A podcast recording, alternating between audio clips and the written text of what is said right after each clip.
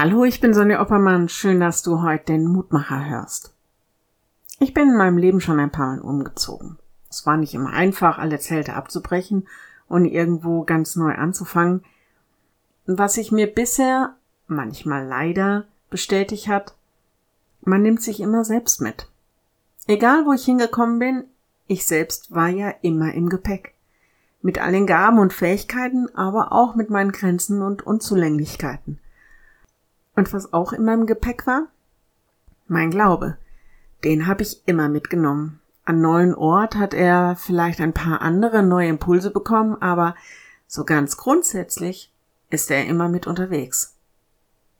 Ich bin ja nicht alleine. Millionen Menschen sind jedes Jahr unterwegs zu neuen Orten, Ländern, Anfängen.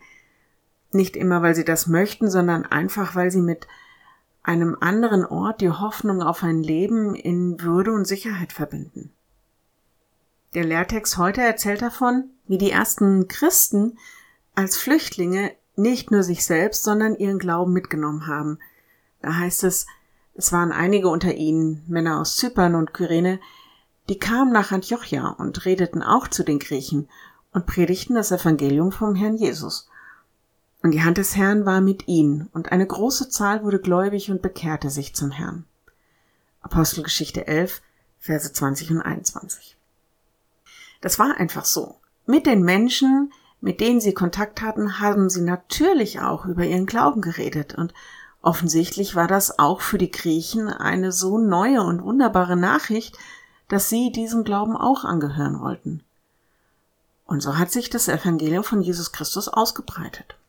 Sie haben einfach den Menschen erzählt, die um sie herum waren, was ihrem Leben Halt, Kraft, Hoffnung, Heilung, Gnade, was auch immer noch mehr bringt. Ich lade dich ein, noch mit mir zu beten. Lieber Herr, dass du einfach so wirkst, dadurch, dass wir anderen Menschen von dir erzählen, das ist schon ein Wunder.